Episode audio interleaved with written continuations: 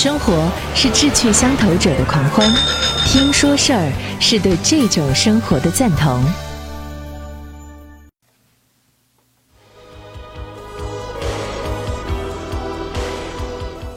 各位好，我是张瑞，今天我们继续追问《山海经》究竟是本什么书。中国人号称是炎黄子孙，黄帝作为华夏共祖的地位，人所共知。但是在《山海经》的古帝王当中，皇帝啊，他不是男一号，顶多是个男二号。坐在头把交椅上的是谁呢？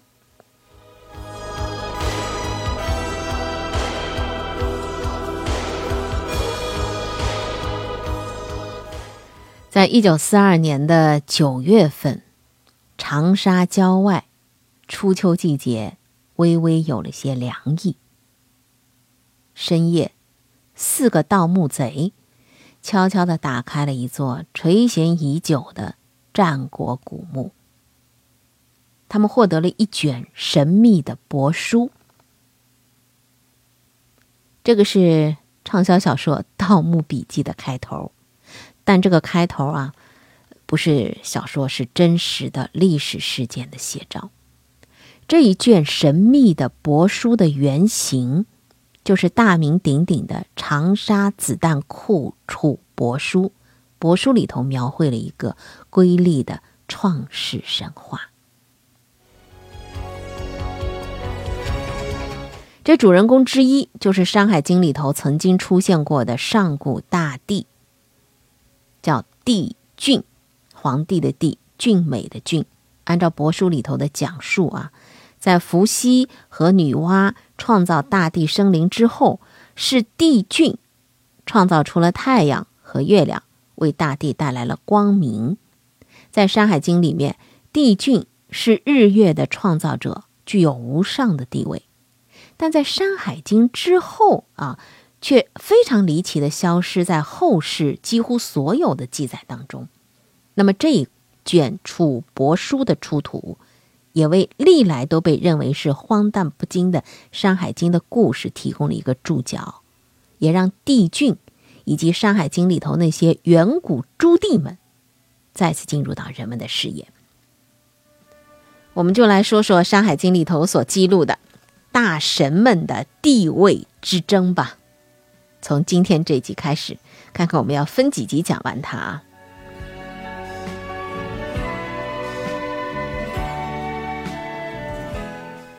在司马迁的《史记》里面呢，呃，三皇五帝当中的第一把交椅是给了轩辕皇帝的，这是我们大伙儿都知道，号称是人文初祖。但在《山海经》里头的上古神话世界里，皇帝不是男一号。舞台的聚光灯是投射在了第一大家族的帝俊家族的身上。海内大荒，南北东西，帝俊的子孙是遍布《山海经》里头的各个神山之上啊。学者统计说，书里头所出现的啊，像什么钟嵘啊、白明啊、思忧啊、呃、詹耳啊等等，都是帝俊的子孙之国。而皇帝家族呢，那就相形见绌了。他本人虽然有鲧、禹啊这些出名的子孙，但是他的族人呢，却没有帝俊系那么多。后来一直到他的重孙子颛顼就比较给力，呃，他的后代呢就建立了一些许国家更多一点儿。但是即使把颛顼这一族也纳入到皇帝的谱系，也仅仅是够得上《山海经》的第二大家族。第三大家族是谁呢？就是经常我们会跟皇帝相提并论的炎帝，在《山海经》里头和炎帝相关的只有他的女儿精卫填海，屈指可数的一点记录，和帝俊啊更不是在一个数量级上了。另外还有帝的这个称号呢，有白帝少昊、帝饶、帝江啊、帝舜，基本上都是一笔带过了。除了家族庞大之外，帝俊系还有种种很伟大的自然的神力，比如说有记载说他的妻子羲和生下了十日，啊，就是十个太阳；另外一个妻子长羲在《大荒西经》当中记录说，他是玉月啊，生下了十二个月亮，十个太阳住在神山之上高高的神树之间，九日居下之，一日居上之啊，一日方至，一日方出，交接般的活动是井井有条。星河和长息生下了日月，意味着什么呢？日月的诞生。那么帝俊呢？那就是日月的父亲了。世界究竟是如何起源的？屈原曾经在《天问》当中追问过：“明朝蒙暗，谁能及之？”就是说，宇宙昼夜未分之时是一片混沌黑暗，谁能够把它说清楚呢？在先秦时代。屈原的这种思考是特别的孤单的、孤独的。在春秋战国时期，百家争鸣，好像也没有人关注到世界起源的话题。而儒家啊，孔子更是一句说“子不语怪力乱神”，轻巧的给予了回应。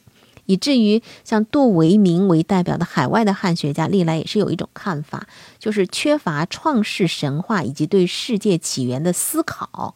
是中国哲学的基调之一，确实是如此啊。就便我们现在我们比较熟悉的说盘古开天辟地的这个传说，目前可以看到的最早的记载，也是已经是三国时期的事情了。中国真的是缺乏创世神话吗？好像也并不尽然啊。你看《山海经》，呃，和其中的帝俊，应该算是一条线索吧。创世包括创造时间、空间和人类本身。日月出现，给黑暗的宇宙带来了光明，就好像西方文化当中说要有光啊，上帝。光明和黑暗它是有规律的交替，那么这就是时间的诞生。呃，一个太阳，呃，在之上，九个太阳在下头，这样轮流值班，是不是轮一圈就是十天？这时间的诞生，这是世界秩序的一个本源。帝俊创生日月，他的子孙之国也掌握着光明和黑暗的力量。比如说《大荒东经》里头提到的司幽之国，有学者研究说，这个龙在神话当中往往代表的是时间。比如说烛龙，就蜡烛的烛啊，烛龙，它睁开眼睛就是白昼，闭上眼睛就是夜晚；而焰龙，它的意思是休息的龙，这是黑暗的象征。那么他的儿子司幽，从字面上来理解就是黑暗之神。和之相对照的就是帝俊的另外一个子民建立的白明之国，说帝鸿生白明，白明萧姓红，三点水鸿雁的鸿啊，是昏暗不明的景象，而白是日光射入的光明的景象，萧是残月消失，白昼来临，所以你看白明就象征着光明，既生日创月，又掌控黑暗与光明。俨然帝俊是不是就是男一号了？不过呢，虽然帝俊具有特别高的地位，在《山海经》的创世神不止他一个人，天地开辟这个空间的创造，同样是非常重要的创世的主题。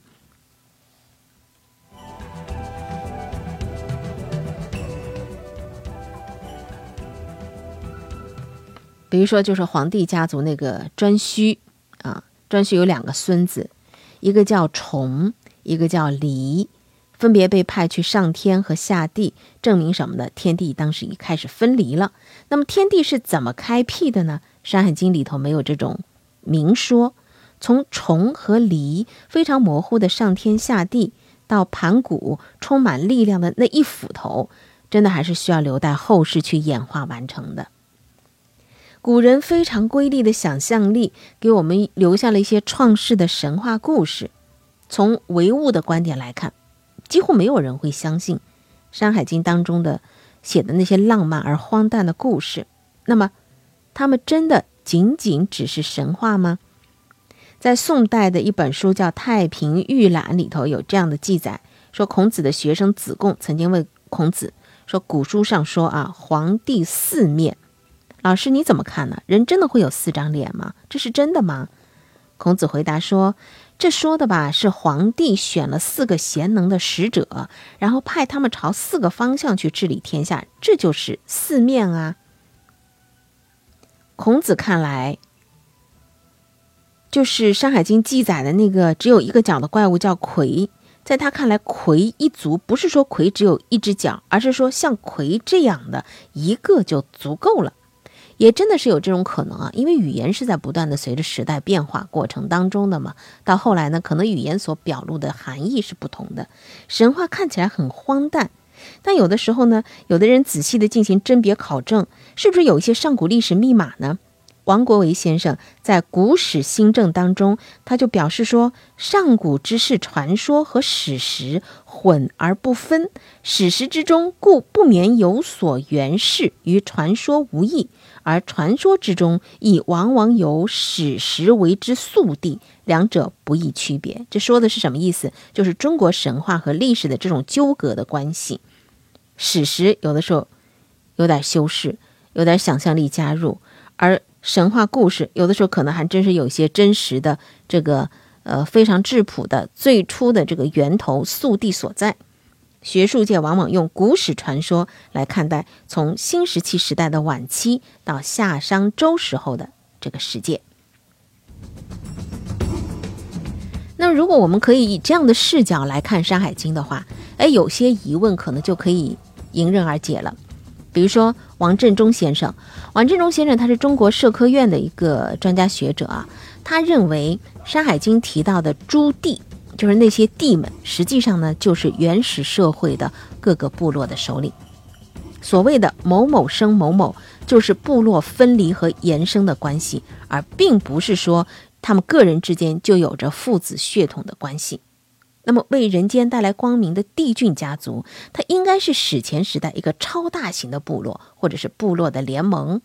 那么，帝俊家族和其他的那些帝们的很多的创造，其实就是先民早期对于自然的观察、探索、总结的写照。哎，你别说，这样一说呢，还真是呃有些道理了。因为我们看到一些记录，谁谁谁生谁，谁谁生谁，一个谱系这样看下来呢，你真的会被看晕的。那么，中国人民大学的李秉海先生对这个谱系有着非常有趣的解读。他说呢，你看这个字啊，号字形，就是，呃，口号的号，它的繁体字的写法呢，是一个口号的号是在左边，右右旁边呢是一个老虎的虎，就是号的字形呢，从号从虎，于号就是生活在荒山野岭的虎啸之地，说明呢，这个番号的这个支系呢是住在深山老林的，生存环境非常恶劣，有野兽为邻。那么到了这个，呃，于浩生银梁的时候呢，就发生转机了。这个银银是三点水，就是呃淫荡那个淫字啊。那么它的右旁边呢，在战国文字里头，它写的这个象形文字呢，它是上面有一个爪子这样的形状，下面是个土字，就好像是手在地上捡东西。这个银梁就是遇到水之后，从地上捡东西架起来一个桥梁。你看，深山老林交通不方便，这一支先民经常会遇到河水的阻碍。多次探索之后，他们学会了什么呢？取物架桥，跨越水面，扩大了生存空间。再到后来说，银梁生攀羽，生存空间进一步扩大了。在甲骨文当中啊，那个帆就是有点像个米字一样，但它其实是野兽的那个。迹象的一个象形，比如说足印之类的野兽的足迹。原始狩猎活动是要依靠野兽的足迹来判断的，所以这个“番”字实际上是辨别的意思，就是寻找合适的居所。在这个过程当中，也就是说这一支的队伍分离出来的这一支的队伍啊，嗯，他们可能呢原先创造的什么架桥技巧啊，诶，已经不再适用了，于是他们开始用舟船。发明了舟船，还有在帝俊家族里头模样特别古怪的三生集团，也可以做同样的解释。这个支系最后成为一个能工巧匠之家，这是帝俊他们另外一个远国异人的，也是他的子系分支出来的，叫三生国。呃，这里头的人呢，就是有六只手啊，手多意味着什么？灵巧啊，就是人的技能。所以三生生义军义啊。义气的义，在甲骨文里头是指那个有锯齿的工具。均啊，平均的均，这是制造器具的陶范。所以说，你看这支分出来的先民，他们就善于制造和使用工具了。然后呢，义军世使为巧锤，就顺理成章了。工匠称之为是巧锤，意思是灵巧到了极致。诶，这样的一下解释下来，我们就瞬间就理清楚了啊！这么强大的帝俊集团，那么为什么在后世的文献当中就杳无音信了呢？历史上到底发生了什么事儿了呢？这个曾经遍布于大地的史前第一家族，为什么一夜之间，诶，就好像消失于无形了呢？这个问题的答案。当然要回到异军突起的皇帝身上了。